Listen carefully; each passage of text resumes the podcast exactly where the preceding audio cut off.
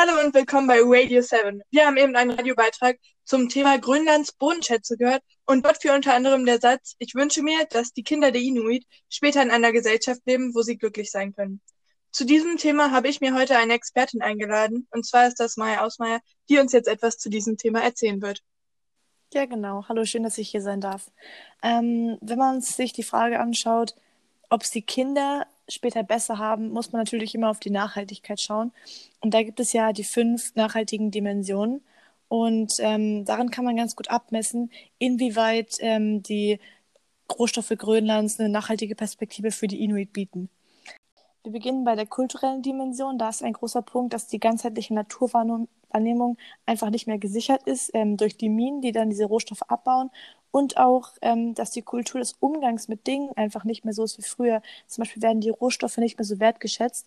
Weil es sind ja eigentlich Bodenschätze, aber dadurch, dass halt immer mehr abgebaut wird, geht diese Wertschätzung einfach total verloren. Genau. Ja, das ähm, ist ja schon mal ein ziemlich negativer Punkt. Auf jeden Fall. Ähm, gibt es ja. da in der kulturellen Dimension, aber gibt es auch positive Zukunftsausblicke? Ja, natürlich. Also ähm, dadurch, dass halt internationale Unternehmen ähm, nach Grönland kommen und dort diese Rohstoffe abbauen möchten, ist der internationale Zusammenarbeit und der Austausch natürlich gegeben. Und Grönland entwickelt stärkere globale Verantwortung ähm, durch die Beschaffung von den Rohstoffen, die natürlich überall gebraucht werden. Ach so, ja. Also ist es da relativ ausgeglichen. Es gibt zwar Nachteile, aber auch Vorteile, also zumindest in ja. dieser äh, Dimension. Genau. So, dann geht es zur ökologischen Dimension. Da ist ein großer Punkt der sparsame Umgang mit Ressourcen. Und der ist natürlich in dem Fall am meisten gefährdet. Ähm, dadurch, dass Unternehmen natürlich nicht warten, bis die Rohstoffe irgendwie nachwachsen. Die Rohstoffe können auch teilweise gar nicht nachwachsen. Deswegen ist es eine große Gefahr für die ähm, ökologische Dimension Grönlands. Außerdem ähm, wird das Ökosystem durch Abgase der Maschinen enorm belastet und das trägt natürlich auch nur zum Klimawandel bei. Also da gibt es eigentlich weniger positive Aspekte eher. Also die ja. ökologische Nachhaltigkeit ist eher, hat eher schlechtere Aussichten. Genau. Ähm, bei der ökonomischen Dimension ist es so, dass die sogenannte Kreislaufwirtschaft nicht gesichert ist. Ist die Frage, gibt es einen fairen Ausgleich oder können die Inuit sogar ausgebeutet werden von den größeren Firmen? Weil es garantiert ja niemand den fairen Handel der Rohstoffe. Vielleicht können die sozusagen sprichwörtlich über den Tisch gezogen werden. Das garantiert ja niemand. Außerdem werden die Ressourcen nicht geschont. Ach so, und ähm, es gibt ja noch die soziale Dimension. Wie sieht es da aus?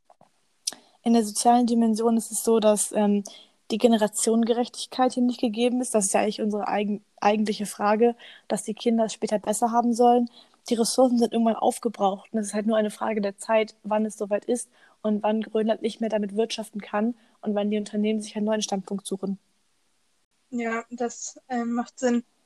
Aber gibt es da auch einen positiven Aspekt oder bleibt es da auch nur dabei, dass es eher sehr schlecht aussieht für die Zukunft? Ja, einerseits ist es natürlich so, dass die Grönländer selber, ähm, beziehungsweise die Inuit, in den Minen arbeiten könnten. Das heißt, es gibt neue Arbeitsplätze. Andererseits ähm, kaufen diese Unternehmen natürlich auch die Plätze, um die Minen zu bauen. Da gibt es natürlich dann auch einen finanziellen Ausgleich und das kurbelt natürlich die Wirtschaft wieder an. Wie man weiß, viele der Inuit leben unterhalb der Armutsgrenze und das würde natürlich dann äh, die finanzielle Lage extrem erleichtern. Ja, und dann gibt es ja eigentlich nur noch die politische Dimension. Gibt, gibt es dazu auch Punkte, die noch erwähnenswert sind? Ähm, bisher gibt es in der Politik eher wenig Unterstützung zur Initiative der Inuit zum eigenen Abbau. Ja, das ist natürlich schade. Ich sag, ähm, ja, was würden Sie jetzt generell sagen, wie das in der Zukunft aussieht? Also die Frage war ja eigentlich, ob die Kinder Gesellschaft leben können, wo sie glücklich sein können, also die Inuits in der Zukunft. Und wie würden Sie diese Frage jetzt zum Ende hin beantworten? Es ist natürlich sehr schwierig, da die Ressourcen einfach begrenzt sind. Und ähm, es ist halt wichtig, dass man auf umweltverträgliche Technologien setzt und ähm, dass der Klimawandel dadurch nicht noch weiter fortgetrieben wird. Vielen Dank für Ihren Beitrag. Das war Maya Ausmeier über Grönlands Bodenschätze und wir hören uns das nächste Mal wieder. Tschüss.